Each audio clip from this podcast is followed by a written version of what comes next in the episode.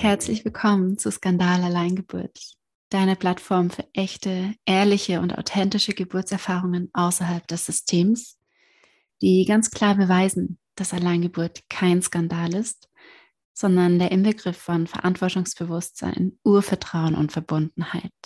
Mein Name ist Tina Richter, ich bin Geburtshüterin und absolute Befürworterin von selbstbestimmten interventionsfreien Geburten. So schön, dass du den Weg hierher gefunden hast. Und jetzt lass dich inspirieren.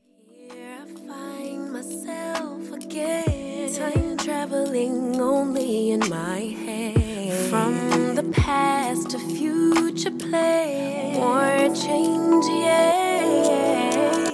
My emotions are valid, but the goal is not to be triggered every time. Never mind,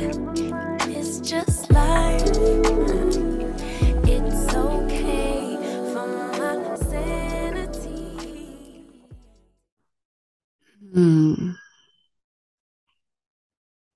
Hallo ihr Lieben, heute habe ich Esther zu Gast. Esther kommt aus der Schweiz, ist mittlerweile dreifache Mama und wird uns von ihrer Alleingeburt dieses Jahr, die dieses Jahr stattgefunden hat, erzählen und auch noch so ein bisschen von den Erfahrungen mit ihren zwei Geburten vor ihrer Alleingeburt. Schön, dass du da bist, Esther. Und ich würde vorschlagen, starte einfach dort, wo es sich für dich gerade am stimmigsten anfühlt. Ich war ja Krankenschwester und habe lange im Krankenhaus gearbeitet. Etwa 15 Jahre. Ich war so richtig medizinisch. Ähm, ich liebte es. Medizinisch, Medikamente, Interventionen, Therapien, Schläuche. und dann habe ich ein Praktikum auf der Wöchnerinnenstation gemacht mit etwa 23 und ähm, habe da habe da Sachen gesehen, die waren mir nicht so bewusst. Ich habe das einfach damals noch, ich war ja kinderlos und ähm, hatte auch noch nicht vor, Kinder zu haben. Ich wusste, glaube ich, nicht mal, ob ich Kinder will. Ich habe da so ein bisschen so Dinge gesehen. Ich dachte, irgendwie ist das komisch, ähm, was da geschieht. Und alle Krankenschwestern, die sonst da arbeiteten, sagten immer, das ist normal, das ist so. Irgendwie sagt etwas in mir drin, das stimmt was nicht. Und ich habe es erst im Nachhinein so langsam herausgefunden.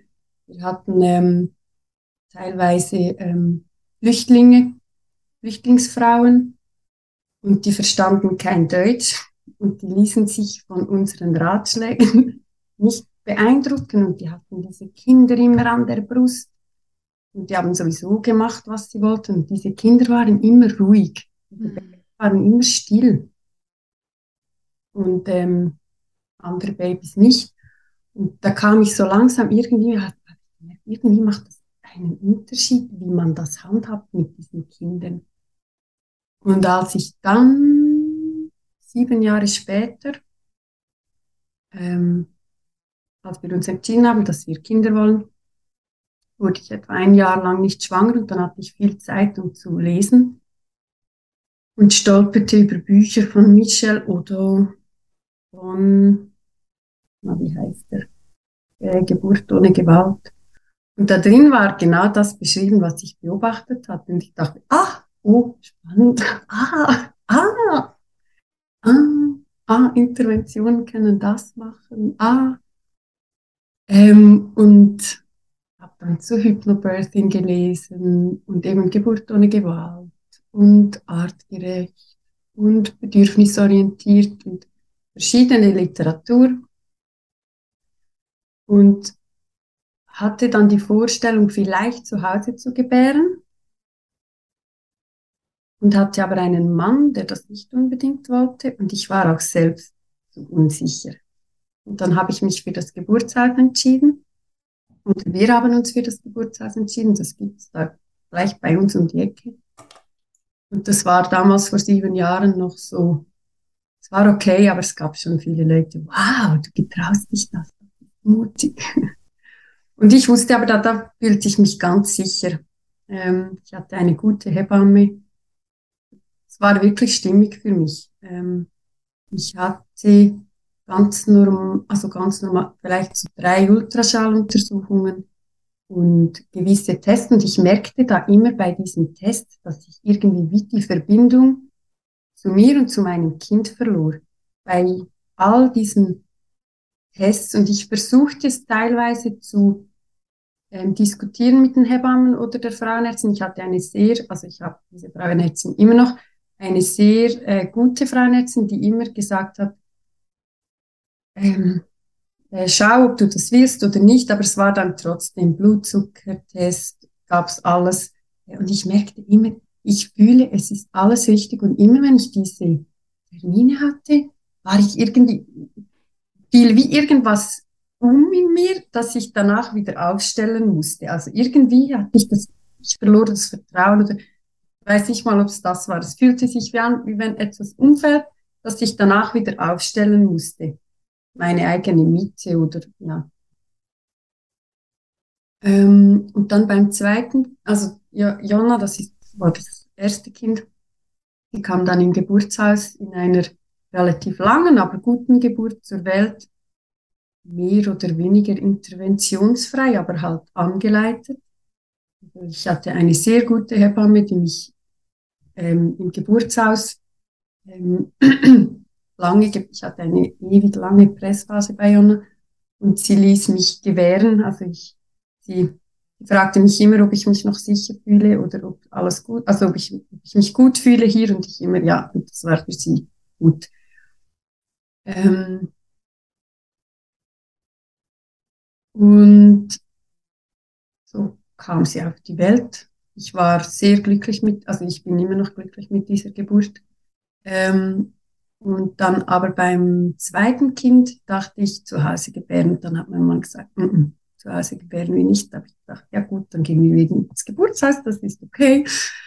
Gibt es ein schönes Wochenbett, ist man versorgt.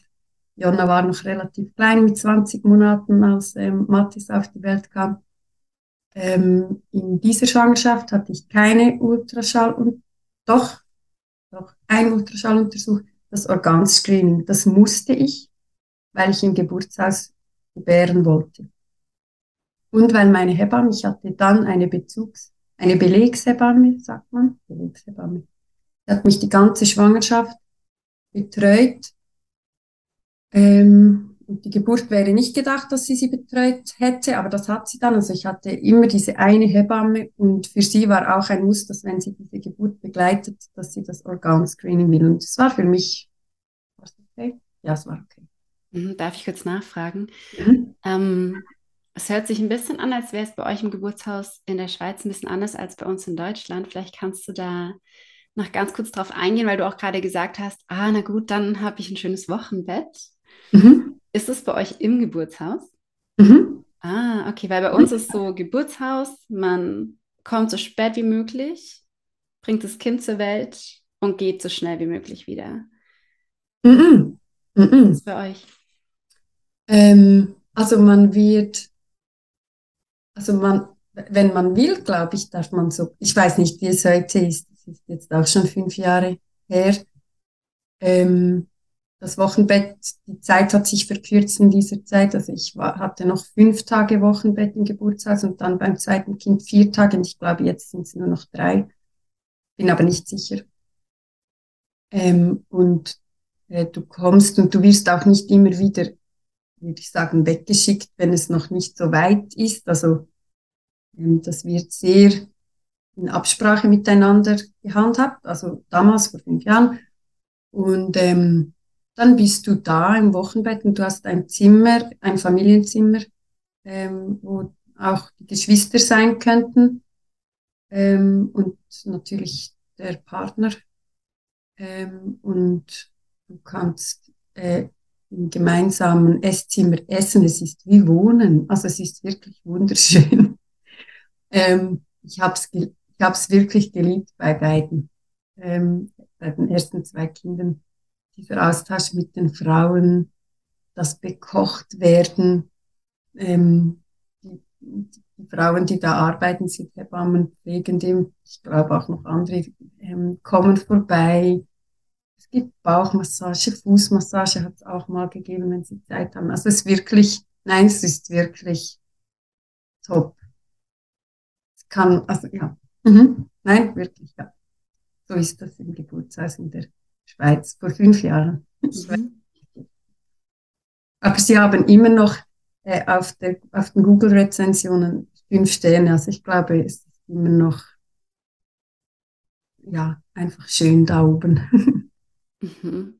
Klingt auf jeden Fall ganz spannend. Wie gesagt, bei mhm. uns ist, glaube ich, das Ziel oder die Idee auch, dass man so schnell wie möglich wieder zurück in sein Zuhause geht, um eben so viel Zeit wie möglich zu Hause zu verbringen und ähm, ja, mit dem Kind zu Hause anzukommen. Mhm. Mhm. mhm. Ja. Der Mann natürlich auch und da immer auch sofort nach Hause gehen. Mhm. Magst du dann weitermachen? Ja, du hast dann gesagt, ne, ähm, dass die Beleghebamme dann auch bei der Geburt dabei war und du das Organscreening eben machen musstest, weil sie das so wollte. Ja, genau. Das Organscreening musste ich machen. Das habe ich auch gemacht. Das war okay. Und ich glaube vielleicht noch mal eine Blutentnahme nicht viel. Zucker glaube ich nicht, ähm, Strepto B auch nicht. Das musste ich einfach alles unterschreiben. Ähm, aber das Organscreening, das war Bedingung, dass sie die Geburt begleitet. Und ähm, ja, beim zweiten Kind ich auch noch, aber das geht, das geht nicht um das zweite Kind. Das war auch eine gute Geburt, eine kurze, interventionsfreie Geburt im Geburtshaus mit dieser Beleghebamme und sie hat mich einfach in Ruhe gelassen. Sie war, sie saß in der Ecke. Ähm, ja, ja, nein, also wirklich kann, ja.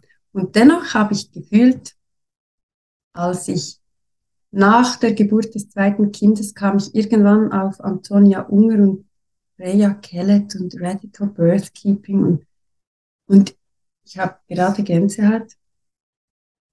Ähm, ich habe das gesehen und ich fühlte so eine, ein Schmerz ist übertrieben, aber so eine Sehnsucht nach so einer Geburt. Und ich, ich habe das für mich ähm, äh, gespielt, wie soll ich sagen, ich habe das für mich selbst äh, auseinandergenommen, also, ja, mich gespielt, was, welche Teile in mir diese Sehnsucht haben. Und es war irgendwann okay für mich, weil ich wusste, wir wollen kein drittes Kind. Ich werde also nur um so eine Geburt zu erleben, werden wir kein drittes Kind haben. Und ich genoss einfach diese Geburtsberichte und ich ich glaube, bei jedem Post oder bei jeder Story war bei mir so, yes!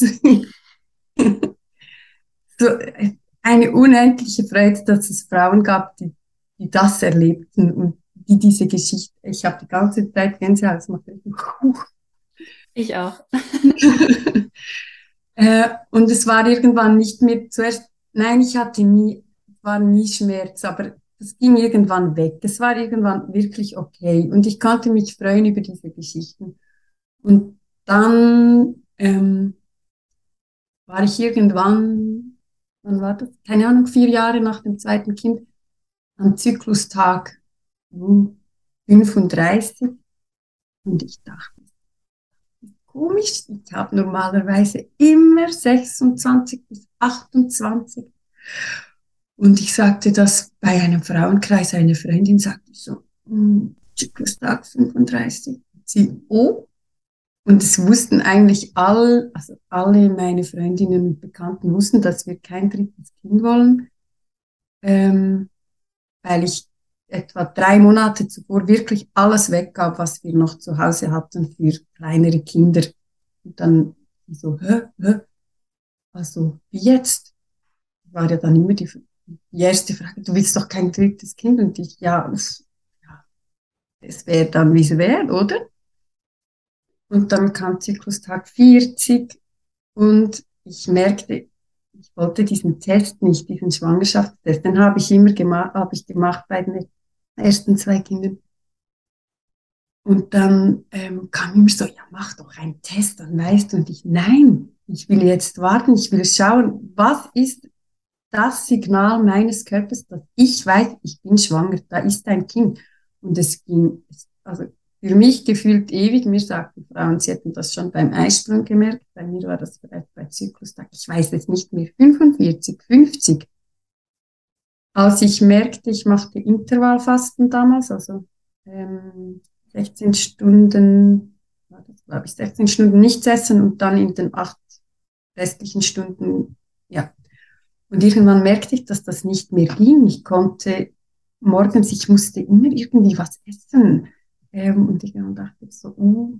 und dann wurde mir schlecht. Und dann wusste ich, okay, da ist ein Baby.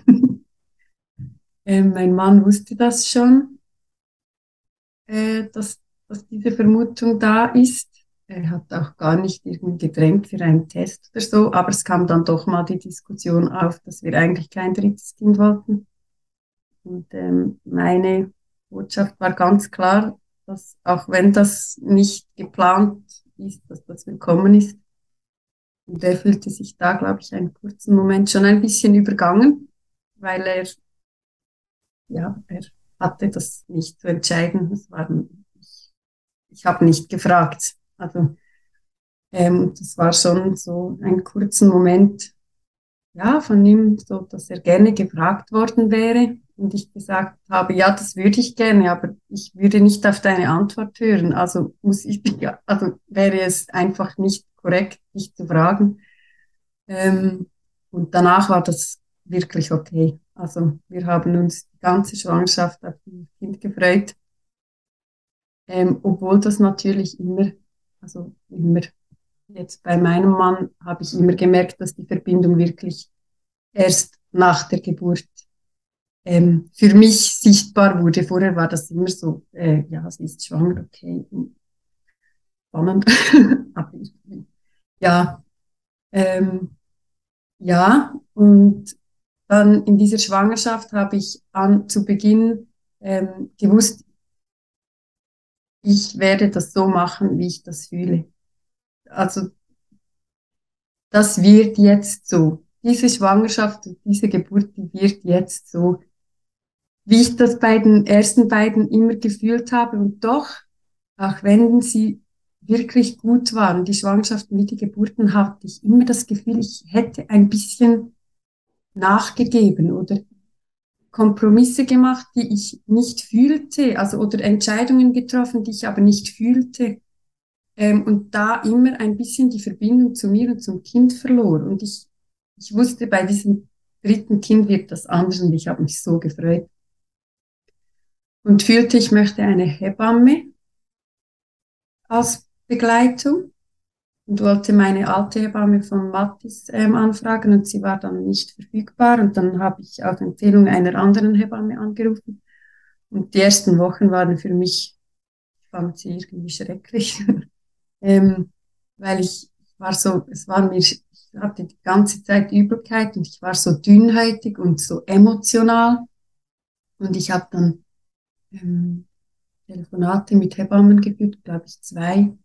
Und da war immer am Telefon so, ja, Organscreening, äh, Blut, wann kommst du für die erste Blutentnahme? Und ich merke, und es gab gar keinen rationalen Grund dann, also natürlich, ich wollte das Organscreening nicht, aber ich dachte dann immer, ja, dann begleitet sie aber meine Hausgeburt, das wäre doch schön, dann mache ich halt das Organscreening, ist doch egal. Und dann ein paar Tage später wieder, nein, ich will nicht.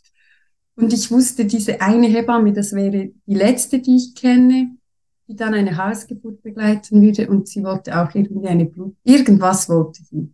Was ich dachte, vielleicht will ich das, vielleicht will ich es auch nicht, ich weiß nicht. Und dann habe ich ihr gesagt, nein, ich will nichts, was ich nicht fühle. Und wenn wir uns da nicht finden, ähm, dann wird das nichts. Und dann war noch das Thema, dass irgendwie um den Geburtstermin ähm, einige Tage weg war und ich dann sagte, ja, wenn das dann so wäre, dass sich das trifft, dann würde ich, dann, dann wäre es so, das Kind würde dann halt einfach so kommen und sie, nein, du kannst nicht alleine, geht's noch, du kannst nicht alleine gebären. Und da wusste ich, nein, nein, das stimmt für mich nicht. Ich brauche eine Hebamme, die Vertrauen hat in mich, in die Frau und in die Geburt. Und ich bin absolut der Meinung, dass keine Frau alleine gebären soll, wenn sie das nicht will. Ähm, aber der Körper, wir sind gemacht dafür und wir fühlen, was wir brauchen. Ähm, und wenn es das alleine sein soll, dann, dann ist das richtig. Ähm, und ich fühlte, das ist es nicht. Und ich sagte, das geht nicht. Und dann war ich ohne Hebamme und ich fühlte, ich möchte so gerne eine, eine weiße Frau, die schon Geburten gesehen und begleitet hat und die Vertrauen hat in das und die ich ähm, kontaktieren kann, wenn ich eine Frage habe. Ja, das war, ja, genau, das habe ich gefühlt, ich möchte. Das ging nicht um die medizinische Hilfe, sondern um eine Frau, die Geburten gesehen hat.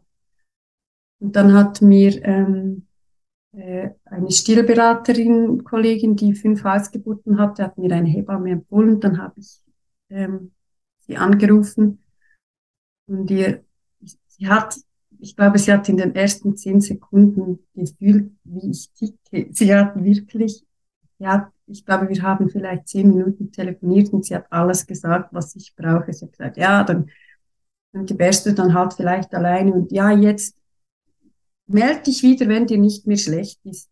Dann schauen wir dann mal. Und äh, Bluten haben, nein, brauche ich nicht. Ultrasound, nein, well, brauche ich nicht. Und ich so, ah, okay, ah, wie cool. Aufgehängt und dann habe ich sie ewig nicht mehr kontaktiert. Also sie hat dann noch meine Kontaktdaten aufgenommen und dann habe ich mich, das war vielleicht in der zehnten Schwangerschaftswoche, und dann habe ich mich, glaube ich, bis in die 22. Schwangerschaftswoche nicht mehr gemeldet. Und dann hat sie mich mal kontaktiert und gefragt, wollen wir uns mal kennenlernen? und so, ja, ja, eigentlich gerne. Ich melde mich. Und dann habe ich, ja, dann habe ich gefühlt, doch, ich würde sie gerne kennenlernen. Und dann haben wir einen Termin vereinbart. Ich weiß nicht, wir waren 24. Schwangerschaftswoche. Dann bin ich zu ihr und ich kam rein ähm, und dann sagt sie zu mir so, ah, du bist Esther, ja, setz dich mal dahin. Und dann stand sie da so vor, es war noch Corona-Zeit, sie hat immer ein, sie stand ein bisschen weiter weg, so, ähm, äh, aus Respekt vor den Schwangeren, nicht weil, sie stand da so ein bisschen weiter weg und sagte zu mir, weißt du, ich habe, ich habe mir, ich habe mir was überlegt. Also wir haben immer noch nur die zehn Minuten telefoniert. Dann sagte sie zu mir, Kennst du, kennst du äh, Alleingeburt? Und ich, ja, das kenne ich. Ich glaube, du bist so eine.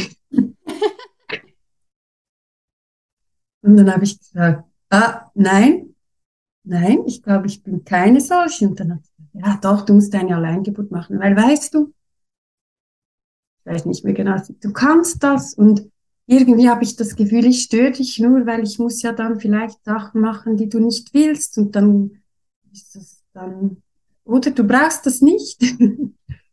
ähm, dann habe ich gesagt, ja, aber ist es möglich, dass ich das dann entscheiden kann, ob ich sie da, dabei haben möchte oder nicht, also dass sie mir sagen kann, was sie dann tun müsste und ich dann in diesem Moment entscheiden kann, möchte ich sie hier haben oder nicht. Und sie, ja, klar. Ähm, ja, und dann haben wir das so vereinbart, dass ich, dass sie mir sagt, was sie tun muss, um dass es für sie stimmt. Und ich kann dann entscheiden, ob ich das will. Und so sind wir weiter. Ich glaube, ich habe sie insgesamt dreimal gesehen. Ähm, und ich habe musste kein Ultraschall, kein, kein Abstrich, kein Zuckertest. Ich habe einfach alles für sie unterschrieben. Ähm, und das hat für mich gestimmt. Ich habe jedes Mal ähm, in mich reingefühlt, ob ich das unterschreiben möchte. Und für mich war es immer, die ist ähm, über 60 Jahre alt. Und es hat für mich so gestimmt, ich habe mich so sicher gefühlt, weil sie war so überzeugt von, ah, sie war ein, sie, sie ist einfach Herz und Wärme und es hat mich, es hat für mich gestimmt, das zu unterschreiben. Und ähm, ja, so kamen wir bis, bis zur Geburt. Ähm, und sie hat mich nie zu irgendwas gedrängt. Ähm, das einzige Thema, was sie schwierig fand, war, dass mein Mann diese Hausgeburt nicht wollte. Also er wollte ähm, wieder ins Geburtshaus, eigentlich am liebsten sogar ins Krankenhaus. Das hat er aber erst bei der dritten Geburt gesagt, dass er ihm das eigentlich immer lieber gewesen wäre. Und ich, ach wirklich. Äh, und er, ja, irgendwie schon. Und ähm, wir fanden, würde, aus meiner Sicht fanden wir keinen guten Austausch darüber, was ihm, wieso er diese Hausgeburt nicht will. Und ähm, meine Hebamme hat immer versucht, ihn ein bisschen zu einem Statement zu drängen. Also sie hat immer gesagt, Esther, wenn dein Mann diese Hausgeburt nicht will, dann ist das einfach nicht gut. Du brauchst ihn. Und das war für mich, das war einer der schwierigsten Punkte in der ganzen Schwangerschaft, ähm, weil ich einerseits das gerne gehabt hätte, dass er so, ich sah teilweise äh, auf Insta oder in Geburtsberichten diese Männer, die da so ähm, Geburtspool ausstellen und noch das und so, so voll dabei sind und mein Mann war ein bisschen, also er ja, war so wie ein bisschen auf der Seite und sah ein bisschen zu und ich fühlte und er sagte es auch, dass er das anders entscheiden würde. Und irgendwann habe ich ihm gesagt, ich werde das tun. Ich werde dieses Kind, also natürlich würde ich ins Krankenhaus gehen, wenn was, wenn ich fühle, dass ich dahin muss. Dafür ist es da und das werde ich tun. Ich werde nicht auf Biegen und Brechen dieses Kind hier in diesem Haus zur Welt bringen. Ähm, aber ich werde, ich werde das tun. Und ähm, dann war noch kurz Diskussion, ob ich vielleicht in ähm, einem anderen Raum, der zur Verfügung stehen würde, gebären würde. Aber das fiel irgendwie am Schluss auch hinten. Also war für ihn mal noch eine Option, aber irgendwann haben wir gemerkt, nein. Und wir hatten, nein, wir hatten wirklich keinen, ähm, für mich keinen guten Austausch darüber, dass diese Geburt zu Hause stattfindet. Und für ihn war sicher ein Punkt, was ist, wenn dieses Kind etwas hat. Also ich glaube im Nachhinein, aber das ist meine Interpretation und vielleicht würde er sagen, also nicht, ja, dass das nicht stimmt, aber dass die Verantwortung zu groß war mit Geschwisterkinder, mich betreuen, ähm, dann vielleicht braucht das Kind was, also ich glaube, er hat irgendwie gefühlt, dass er die Kompetenzen nicht hat, alles, was passieren könnte, aufzufangen. Weil er gesagt hat, ja, du kannst das jetzt, aber dann bist du am Gebären, dann hast du nicht Zeit, um noch Sachen zu organisieren. Ähm ja, und trotzdem habe ich dann entschieden, ich will das so. Und ich habe aber immer in einem ganz großen Teil gefühlt, dass das gut kommt. Ähm, weil ich wusste, wie er in den ersten zwei Geburten dabei war. Und das war für mich, er war für mich, also ich habe immer gesagt, wenn ich jemanden dabei haben will, dann ihn eigentlich, weil er das so gut kann, nichts tun. Er kann da sein und einfach warten. Also er wird nicht nervös, er bringt nicht seine Geschichten und seine Ängste dann da rein. Also er war bei den ersten zwei Geburten, er saß die komplette Zeit einfach auf seinem Stuhl ähm, und hat bei Mathis irgendwann mal gefragt, wolltest du nicht ins Wasser? Ah ja, genau. Und das war's. Also ähm, ja, und irgendwie fühlte ich, dass wenn es zu dieser Geburt kommt, dass das, das wird passen.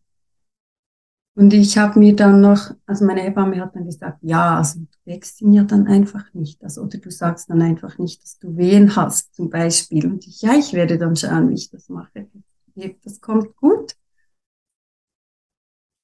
Ähm, Und dann haben wir alles organisiert, was wir brauchen. Also er hat sich da auch nicht quergestellt. Also wir hatten diese Sachen zu Hause, aber man hat gemerkt, dass er immer sich ein bisschen gedrängt fühlt. So, also, und ich habe ihn einfach sein lassen. Ich habe das alles selbst organisiert. Ich habe auch nicht mehr nachgebohrt und gesagt, sag jetzt ja. Ähm, war einfach, ich sage jetzt okay, es war für mich nicht, also es war nicht einfach zu handeln, aber es war okay, es ging. Und dann, ähm, ja, wann kamen die Wehen? Wurden? Äh, doch, ich glaube, etwa, etwa, etwas vor dem Zeitraum, als ich ungefähr ausgerechnet hatte. Ja, ja.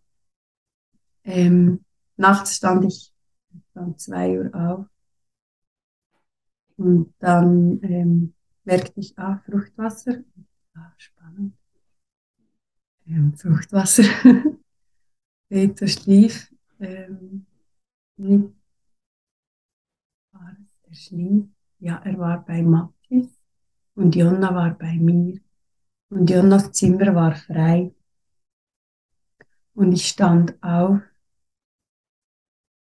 und begann einige Dinge zu richten. Ich schrieb auch ähm, hatte so eine Chatgruppe mit Frauen, die an meinem Mother Blessing dabei waren. Und ich schrieb ihnen nachts um zwei, ähm, es geht los. Freue mich, wenn ihr an mich denkt oder an uns denkt.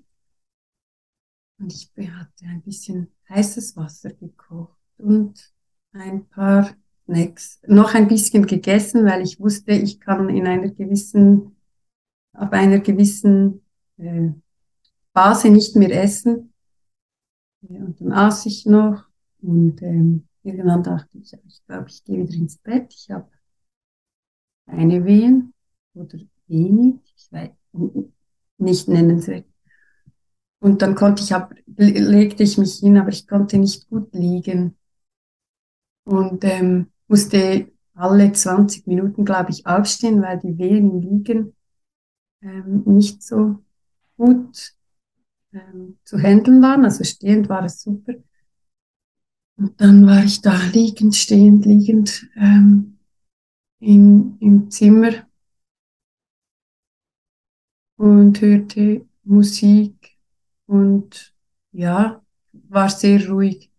Und etwa um vier oder fünf Uhr merkte ich, wie ich so Angst bekam. Es war noch dunkel, es war Januar, dunkel, windig.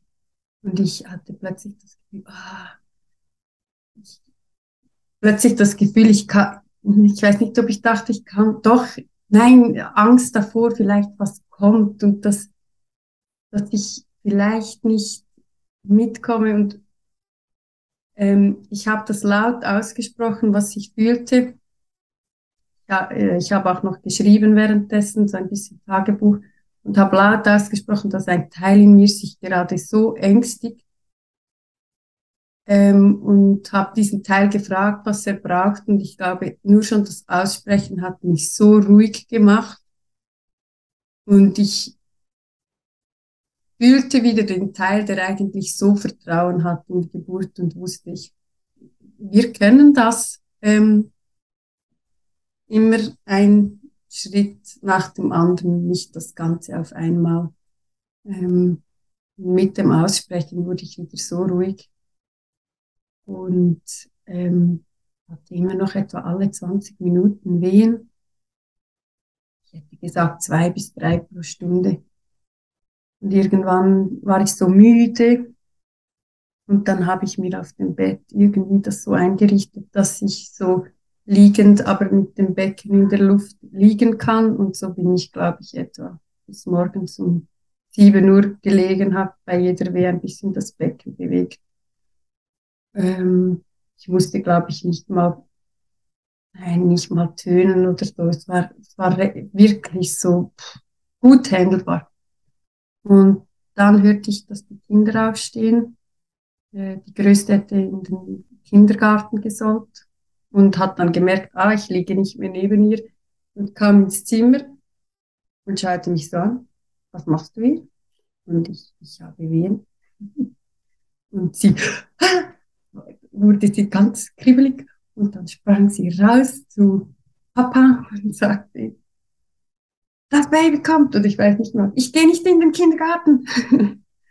und ähm, äh, ich bin dann aufgestanden. Ich weiß nicht mehr genau, was da genau. Ich bin auf jeden Fall, es war ungefähr halb acht am Morgen. Bin aufgestanden, habe gedacht, jetzt gehe ich in die Badewanne, wenn da ja jetzt alle aufstehen.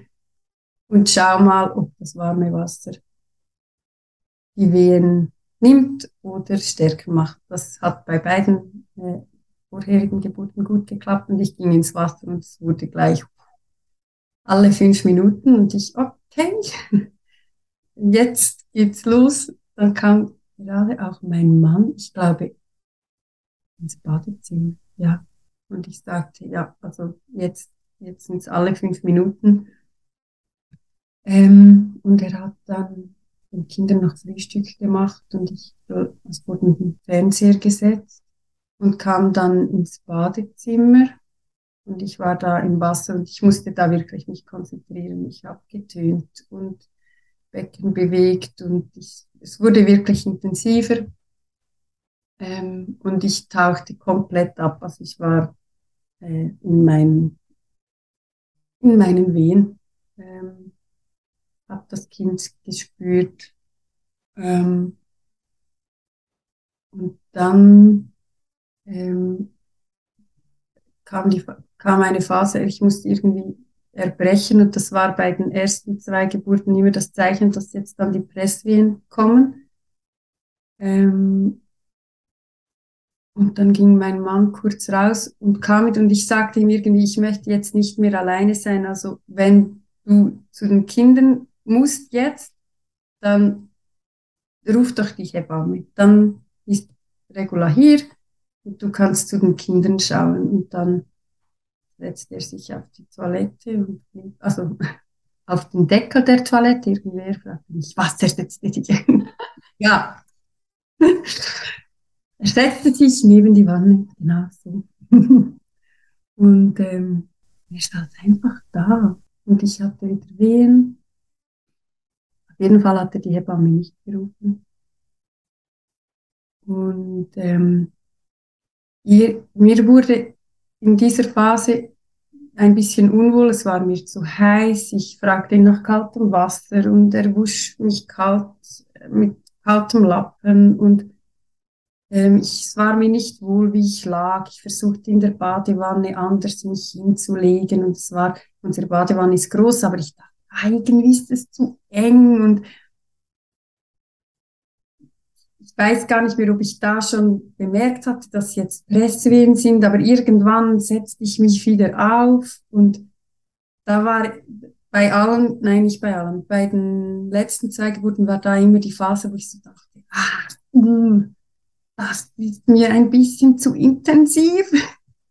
Und dann spürte ich, wie das Köpfchen drückt und es ging mir zu schnell. Und in diesem Moment erinnerte ich mich daran, beim zweiten, bei Mathis, beim zweiten Kind, hatte ich da einfach mitgepresst und Mathis schoss nur so raus und die Hebamme hat mir danach gesagt, das kannst du doch nicht, das Glück hast du dich nicht verletzt. Und ich, ja, das war einfach so, das ist einfach passiert. Und bei Wilma, also bei der dritten Geburt, erinnerte mich das, erinnerte ich mich daran, dass die Hebamme mir noch kurz vorher hatte sie mir gesagt, und wenn es dir in der Pressphase zu schnell geht, dann, dann nimm deine Hand und drück dagegen. Und ich dachte noch, ja, ja, mhm. Und in diesem Moment kam mir das in den Sinn und ich hielt ähm, meine Hand, ich glaube, das Köpfchen war noch nicht da, ich hielt es einfach ähm, an die Vulva und sagte laut zum Kind, langsam, bitte, langsam. Und ich spürte wirklich, wie, wie der Druck wieder absolut erträglich wurde. Also das war wieder voll okay. Ich spürte, ah ja, da kann ich mitgehen, da kann ich runteratmen, da kommt nicht so das Gefühl von, uh, ähm, und dann, ich weiß nicht, vielleicht zwei oder drei ähm, Wesswehen, also sie, sie schob dann mit dem Köpfchen und einmal rutschte sie noch zurück und ich wusste, ah, sie rutscht zurück. Das heißt, irgendwie hat sie nicht genügend Platz. Das heißt also Raum. Und ich glaube, ich habe in den letzten paar Minuten habe ich, glaube ich, nur die Wörter Raum, langsam, Raum, langsam wiederholt. Und ich wurde so ruhig, weil ich habe nicht mitgepresst wie bei den ersten Geburten. Ich, ich hatte, ich weiß gar nicht, doch, ich erzähle das jetzt hier. ich hatte einige Tage zuvor einen Bericht darüber gelesen, dass ähm, Frauen im Koma Kinder gebären können. Und eigentlich weiß ich das ja, aber ich hatte wieder so, ah ja, stimmt. Der Körper kann das ja alleine, logisch. Ähm, und in diesem Moment kam mir in den Sinn, also ich, ich aktiv muss ich nichts tun. Und ich habe einfach wie, es fühlte sich ein bisschen an, als hätte ich diese Presswehen ignoriert. Also ich ließ die einfach so, ging, und dann war es so sanft und so ruhig. Und das, ich spürte, wie das Köpfchen langsam nach unten glitt und rauskam. Und dann war das Köpfchen da und ich hatte ja schon meine Hand da. Und das war ganz glitschig. Und ich dachte, äh, was ist das? Und mein Mann hatte dann auch seine Hand da und er auch, was ist das? Nein, er hat da noch nicht gefragt. Er hat es einfach gemerkt. Und wir hatten beide die Hand am Kopf. Und dann ging es wirklich lange, bis die nächste Weh kam. Ähm, er meint fast fünf Minuten. Ich weiß es nicht. Ähm, und das Köpfchen war da und ich wusste theoretisch, ähm, dass das Kindchen sich jetzt drehen würde, dass die Schultern dann, und ich fühlte nichts, also ich versuchte irgendwie fühlen, ob das Kind, ob sie sich bewegt, ähm, ob, und ich fühlte irgendwie nichts und ich war wirklich kurz davor, dass ich so dachte, wow, was tue ich jetzt? Ist da alles in Ordnung? und merkte, ja, also ich kann jetzt gerade nichts tun, außer warten. Also weil ziehen am Kopf, nein, also nein, also warten. Äh, und kurz darauf, als, als ich diesen Dialog im Kopf hatte, ähm, kam die nächste Weh ähm, und sie wurde geboren. Nein, doch, sie wurde geboren und in diesem Moment zog sich auch diese glitschige Haut weg und man fühlte die Haare und im Nachhinein ähm, war das, äh, das war ähm, Haut, wie sagt man? Die Fruchtblase? Ja, genau. Äh, und dann hat mir eine befreundete Radical Birth Keeperin mir dann noch einen Bericht geschickt von der Glückshaube. Also, dass wenn ein Kind, ähm, ja, dass das einfach schön ist, auch für das Kind, wenn es noch mit dieser Fruchtblase ähm, ja, Glückshaube nennt man das. Ähm, ja, und dann kam sie auf die Welt und sie war da im, im, Wasser und ich sah ihr Gesicht und ich sah schon im Wasser, wie sie den Mund öffnete, um Luft zu holen und ich war wirklich mit beiden Händen so, whoop, sie rausgezogen. Ähm, und aus dem Wasser nahm sie den ersten Atemzug. Äh, und ich, nahm, ich war ich finde es immer wieder faszinierend, wie das, wie man in diesem, in diesem Geburtstrost oder ist und kaum ist das Kind da, ist man, bam! Ich war da wie, ich nahm sie auf den Arm und dann, glaube ich, habe ich zu meinem Mann gesagt, oh, die Kinder! Und der, ja, also jetzt! und dann ähm, ging er runter und ich glaube, die, ja, die Große hatte den den Schrei gehört, also oder das, sie hat, glaube ich, gar nicht richtig geweint, aber doch, irgendwas hat sie gehört, sie war jedenfalls schon auf der Treppe. Und die, ähm, ich war da in der Badewanne mit äh, Wilma, also wir hatten, es war noch das Kind, wir wussten noch nicht, ähm, genau. Und dann kamen die zwei hoch und Jonna stand wirklich so an der Badewanne, oh, oh, das Baby, und sie plapperte los und fragte und Mattis kam rein, schaute das Kind an und dann sagte er, ich gehe wieder Fernsehen und sprang davon. er sah ein bisschen schockiert aus, so ein bisschen. und dann haben wir noch, ähm, ja, habe ich mit Jonna noch einige Fragen und irgendwann, ähm, nach einigen Minuten sagte mein Mann oder Jonna, irgendwer ging Matzis wiederholen. Ähm, und er kam dann, es war dann, glaube ich, schon okay, er hatte einige Minuten gebraucht, um, um den, ich glaube schon, er hatte ein bisschen einen Schreck. Aber es war voll okay. Äh, und dann waren alle im Badezimmer und wir haben ähm, dieses Kind begutachtet und dann zusammen geschaut, ob wohl ein Junge oder ein Mädchen ist. Ähm, dann haben wir gesehen, ah, ein Mädchen. Und dann habe ich äh, noch in der Wanne ähm, gewartet, weil ich dachte, die Plazenta kam immer ganz schnell bei den ersten zwei Geburten. Ich dachte, das wäre super, hier im Wasser, nachher das Duschen. Und dann etwa, ich weiß nicht wie lange, ich hatte, ich fror auf jeden Fall irgendwann und dann ging ich aus, aus der Wanne mit Wilma ähm, ins Bett und ich bekam dann wirklich starke Nachwehen. Und ich war im Bett, die Kinder ums Bett herum, Reto saß daneben, wir haben über den Namen geredet, welchen Namen wir geben wollen. Und, ähm, es waren zwei zur Verfügung wir haben dann abgestimmt, ob es Reja oder Wilma wird und es wurde dann Wilma. Und ich hatte währenddessen immer stärkere Nachwehen und ich weiß nicht, etwa eineinhalb Stunden später, ich musste mich wirklich konzentrieren, dass ich, ähm, also irgendwann schickte ich alle raus. Ich sagte, ich, ich vertrage es nicht mehr, dass ihr da neben dem Bett seid. Ich muss das veratmen, das ist so stark. Ähm, und ich, Wilma war noch ange, angenabelt, war, also war noch an der Nabelschnur. Ähm, und ich hatte sie auf der Brust und sie hatte auch schon gestillt und es es war wirklich, ähm, hat wirklich alles super geklappt, aber ich konnte wirklich, ich merkte, dass ich irgendwie, ach, dieses Kind, was soll ich, wie soll ich jetzt? Und ich konnte nicht knien und dann dachte ich abnabeln und dann, nein, ich will nicht abnabeln. Ich möchte, wollte mir die Option einer, also einer Lotusgeburt, ob ich diese Plazenta noch dran lassen, also ich wollte einfach, ich wollte es fühlen, dass die jetzt weg darf und dann ja, das Kind und die Nabelschnur und dann um die Beine herum und ich versuchte eine andere Position einzunehmen, damit es ein bisschen erträglicher war. Und es waren wirklich, also ich hatte vorher bei der Geburt nicht so starke Wehen wie diese Nachwehen und es war wirklich so jede Minute. Und nach etwa zwei Stunden verlor ich wirklich die Geduld. Also ich habe gedacht, jetzt muss diese Plazenta raus, ich will das weg, diese Nachwehen. Ich spürte richtig, wie meine Gebärmutter versuchte, diese Plazenta rauszubringen oder was, ja. Und dann habe ich habe ich meine Hebamme angerufen und habe gesagt, du, seit zwei Stunden und sie, was, sie ist auf der Welt, oh, ah, uh, uh, spannend, cool.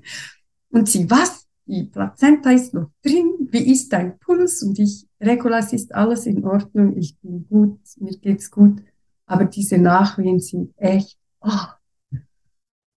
Und dann hat sie gesagt, ja, äh, versuch mal noch ein bisschen auf den Bauch und in die Hocke. Und ich hatte eigentlich alles schon versucht, was sie mir gesagt hat. Und sie hat gesagt, ich komme jetzt, weil ähm, ich, ja, sie will das sehen. Und dann ähm, bin ich ins Auto und hat gesagt, ich rufe dich wieder an, wenn ich im Auto bin. Und ich habe gemerkt, es macht sie ein bisschen nervös, dass sie jetzt schon zwei Stunden und ähm, ja. Und sie hat etwa zehn Minuten später angerufen und in der Zwischenzeit war die Patientin da. Ähm, ich ging irgendwie noch in die Hocke, hatte noch ein bisschen ähm, äh, stärker auf den Bauch gedrückt, um ein bisschen den Impuls nach unten zu geben. Und irgendwann kam die Patientin dann und als sie wieder angerufen hat, habe ich gesagt, ist da. Die Huh. Ähm, und nachher haben wir die Plazenta angeschaut und sie hat gesagt, es hat sich innerhalb der Häute ähm, Blut angesammelt. Und also ein, einen, so einen kleinen Klumpen und das macht manchmal, dass, er, dass es dann vielleicht nicht so ähm, äh, schnell geht oder nicht so ring, sagt man das? Ja, nicht so Schweizerdeutsch sagt man, dass es nicht so ring geht. ähm, und dass dann eben die Gebärmutter erstens versucht, die Blutung zu stoppen, indem sie, also das macht sie natürlich richtig, ähm, aber auch, ja, natürlich versucht, die Plazenta herauszugeben. Ähm, ja, und dann war die Plazenta da und Regula war da und das war so schön. Mein Mann hat Mittagessen gekocht, die zwei Kinder haben ihr assistiert, sie hat dann da die Plazenta angeschaut und den Kindern gezeigt und beide Kinder so, boah, wollen wir nicht sehen. Und sie, ja, doch, schau mal hier. Und sie völlig fasziniert und die Kinder, nein. Hm. Und dann hat sie sie eingepackt. Und ähm, ich habe dann entschieden, nein, die Plazenta, die soll, die soll weg.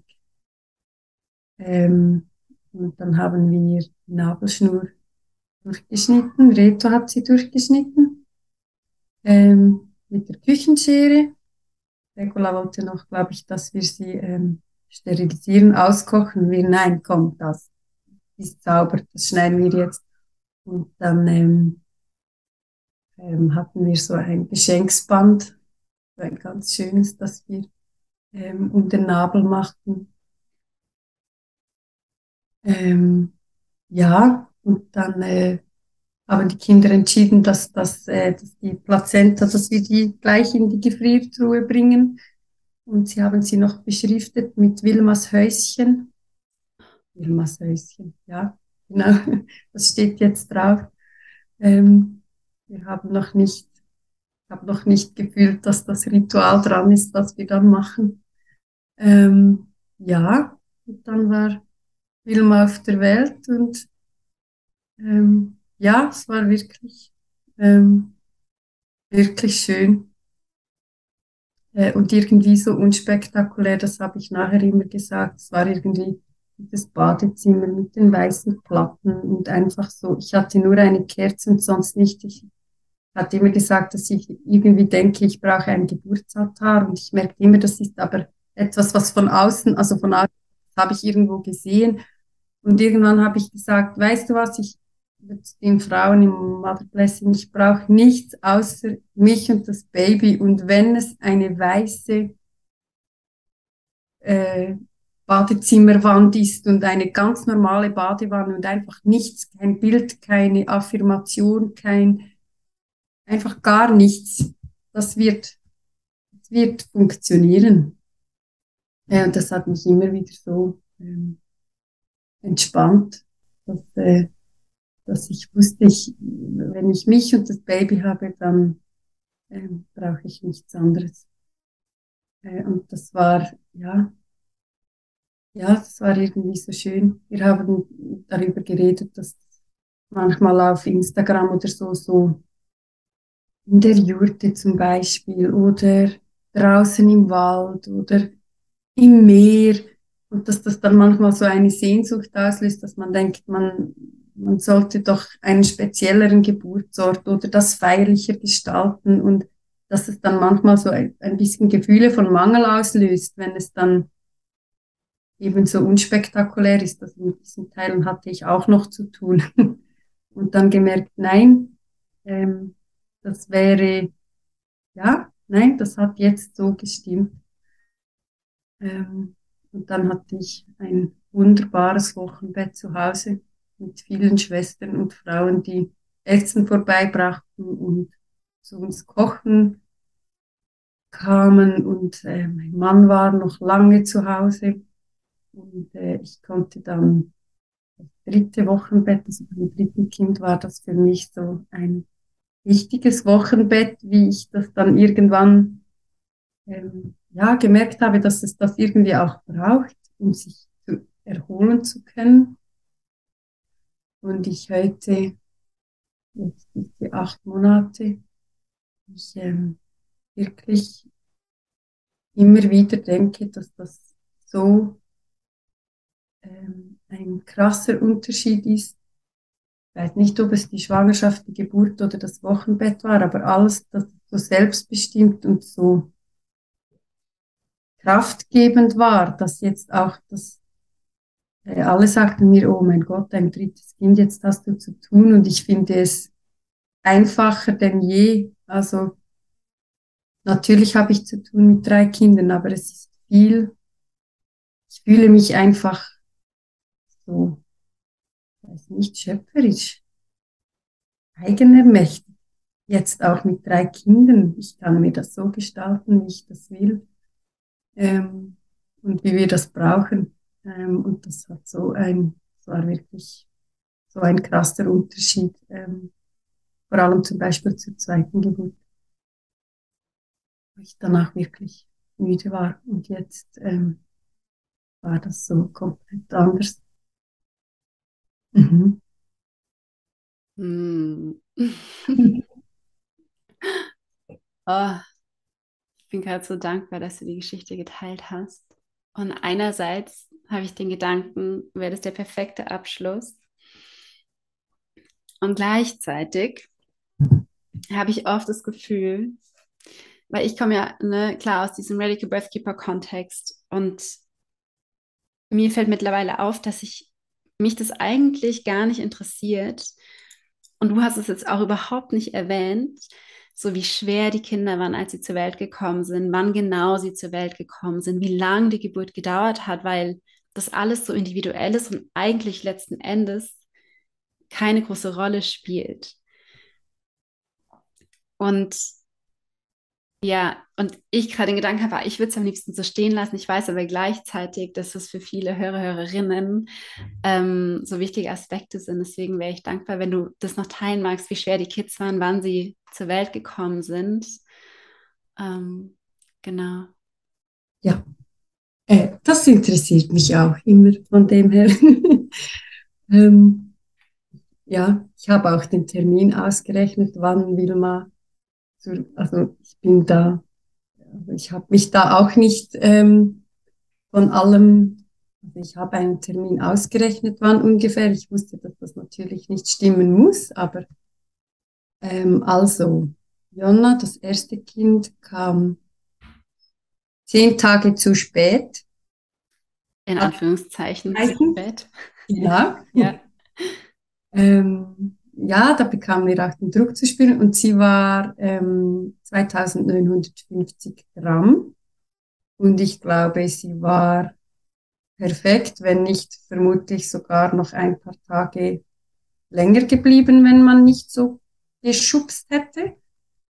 Ähm, ja, ich glaube, da wäre noch vier, fünf, sechs Tage vermutlich. Und ähm, Mattis kam einige Tage vor dem errechneten Termin. Da hatte ich natürlich diese fixen Termine, weil ähm, Hebamme und Frauenarzt natürlich, ja. Äh, und bei ihm war es ein vorzeitiger Blasenriss, wo ein bisschen Fruchtwasser austrat. Und da bekam ich gesagt, 48 Stunden, wenn die Wehen beginnen, kannst du im Geburtshaus gebären und sonst musst du ins Krankenhaus.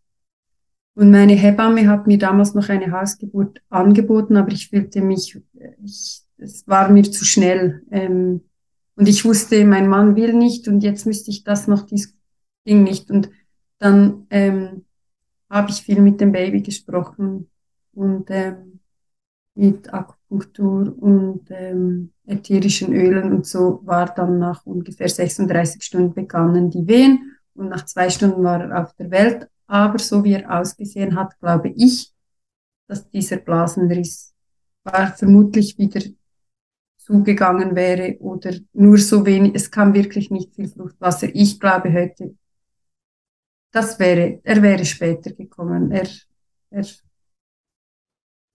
auch wie er war nach der Geburt, er hätte noch Zeit im Bauch gebraucht. Er schlief ungefähr 23 Stunden am Tag oder 23,5. Also er war wirklich nur zwei, drei Minuten wach und dann wieder geschlafen. Also er war völlig mehrere Wochen nicht hier auf dieser Welt. Und äh, im Nachhinein habe ich gedacht, ich glaube, er hätte noch nicht gewollt. Er fand dann vermutlich einfach, ja komm, ich helfe jetzt nicht. mhm. ähm, und er war 3300 Gramm, ganz ein gesundes, äh, ja, normal großes Kind, so, das war völlig in Ordnung. Ah, Jonna hat man übrigens im Ultraschall gemessen ähm, auf dreieinhalb bis vier Kilo. Wow. Ich habe diesem Arzt damals noch gesagt, ja, glauben Sie das wirklich? Und er, ja, da er hat gemessen Und dann habe ich gesagt, schauen Sie mal meinen Bauch an. Und ich habe hab irgendwie sechs Kilo zugenommen in der Schwangerschaft. Also wirklich nur das Kind und Plazenta und Fruchtwasser und sonst nichts. Und ähm, er hat gesagt, ja, das, ja. Und ich habe gedacht, nein, dreieinhalb Kilo vergiss, also nein, und vier schon gar nicht. Und ja, sie war zweieinhalb. Und Wilma, ähm, da wusste ich natürlich, also ich habe wenig zugenommen und ich habe, ich, für mich, ich wusste, das ist okay, ich fühlte immer, das ist äh, gut. Ich weiß auch nicht, bei ihr war es auch irgendwie sechs oder sieben Kilo.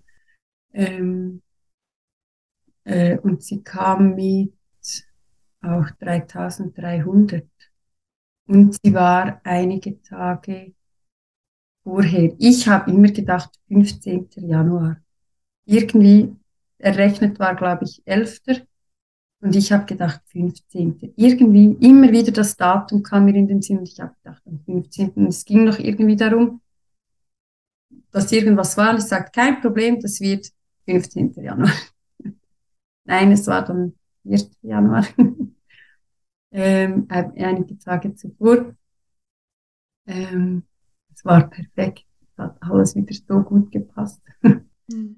ähm, auch mit den Kindern und mit einfach alles. Der Zeitpunkt war ein, und ich habe gedacht, man könnte es sich wählen, aber es war einfach, man, äh, wirklich, na, unglaublich finde ich das immer wieder, ähm, wie das dann alles passt.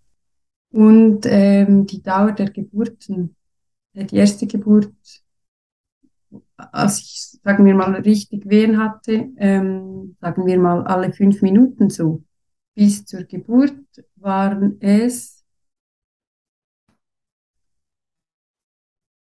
18 Stunden.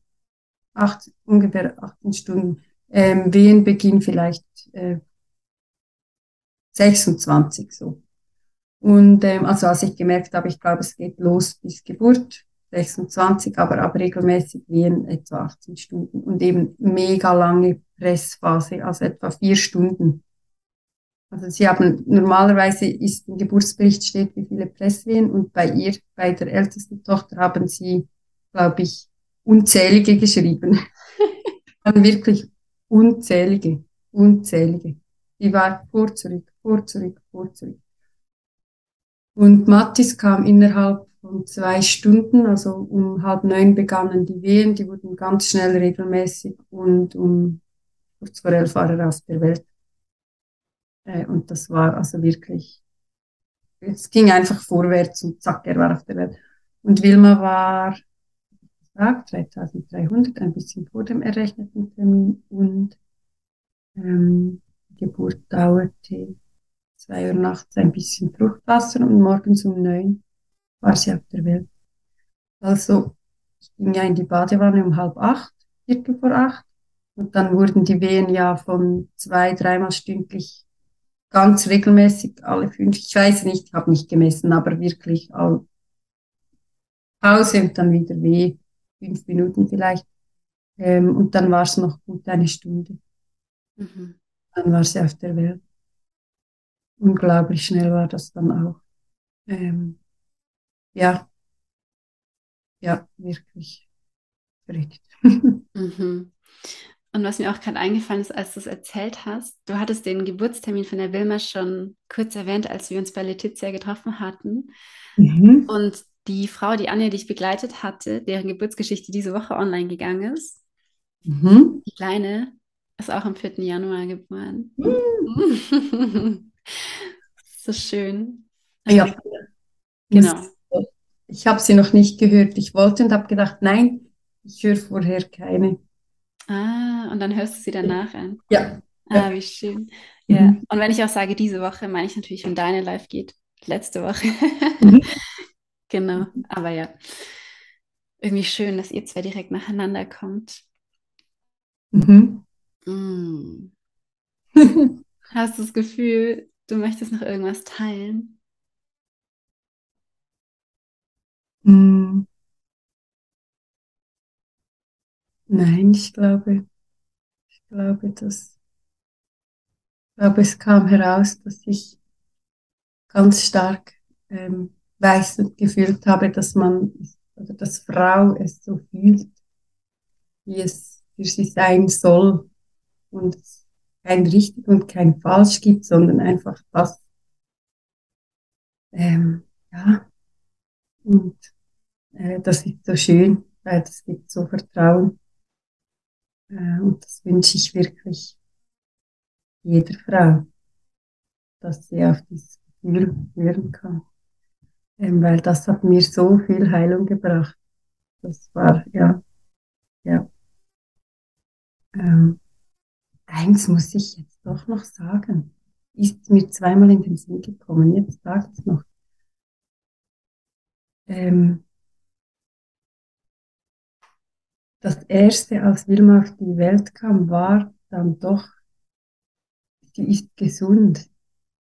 Das ist das, was mich auch heute, noch acht Monate später, ähm, zu Tränen rührt. Ähm, das ist ja nicht selbstverständlich, wenn, wenn ich so einen Weg wähle, dann weiß ich, dass alles sein kann, dass es auch sein kann, ähm, dass, das Kind krank ist oder stirbt oder und ähm, viele sagen mir, ah, du bist so mutig und du bist so vertrauensvoll. Und ich dann oft sage, ich fühle, also das hat, das habe ich auch, dass ich, ähm, dass ich mir wünsche, dass das Kind gesund auf die Welt kommt. Und ich habe auch die Angst, dass das nicht der Fall sein wird und dennoch darf das sein und diese Erleichterung und auch diese unendliche Dankbarkeit dafür, dass dieses gesund auf die Welt kam. Also ich habe sie gesehen und ich habe gesehen, oh mein Gott, alle Finger sind dran, alle Füße, Zehen, der Kopf, also, weil ich auch wusste, ich, ich habe etwas gemacht, also ich habe eine Entscheidung für uns und das Kind getroffen und äh, alles wäre gewesen, wie es gewesen wäre und doch, ja, diese unendliche Dankbarkeit, dass, dass dieses Kind gesund ist. Ähm, das wollte ich noch sagen. Also das war für mich nie eine Selbstverständlichkeit oder auch wie ähm, viele denken, das sei kein Thema, also dass man so denkt, ja, du hast so viel Vertrauen, dass das alles gut geht. Ja, nein, also natürlich habe ich Vertrauen, dass einfach alles richtig ist, wie es ist, aber nicht, dass ich ein Anrecht darauf hätte, dass alles perfekt läuft und ähm, das ist jetzt eben, da ist eine unendliche Dankbarkeit dafür, aber ich nehme das nicht als selbstverständlich, dass wenn ich so etwas plane, und das ist ja auch oft dann, was, was viele Frauen zu hören bekommen, ähm, dass ja was schief, in Anführungs- und Schlusszeichen, schief gehen könnte. Ähm, nicht, dass dieser Eindruck entsteht, dass ich dachte, ich mache das zu Hause und das, äh, da kommt's gut, was auch immer gut ist. Äh, das kam mir jetzt zweimal noch in den Sinn, dass ich das ähm, ja, dass mir das so wichtig ist, dass das einfach für mich zum Leben dazugehört, dass ein Kind krank sein könnte oder sterben könnte und das gehört zur Geburt. Ähm, und nicht, dass ich dann, ja, das auf die leichte Schulter nehme, ähm, sondern, ja, das, ja, ja, ich, ich glaube, man fühlt, was ich sagen will. Ja, genau. Das wollte ich noch sagen.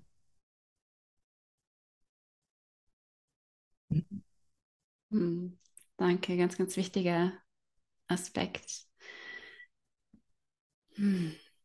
Und ähm, wir hatten jetzt vorher gar nicht darüber gesprochen, aber wenn die Frauen dich und deine Arbeit erreichen wollen, ähm, magst du schon mal einen kurzen Abriss geben, ähm, Genau, mhm. was deine Arbeit ist und auch wie sie dich erreichen ähm, können und wo sie dich finden können. Man, man findet mich äh, auf Instagram.